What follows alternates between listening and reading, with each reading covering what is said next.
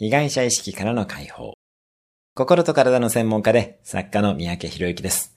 人生の豊かさと相関性が高いのが被害者意識からの解放です。大人になっても社会的に成功しても親をずっと恨んでいる人がいます。ただ、今健康で過ごせているのは親が育ててくれたからですよね。そう考えると感謝以外の感情がなくなり親を許すことができます。そこから本当の人生が始まります。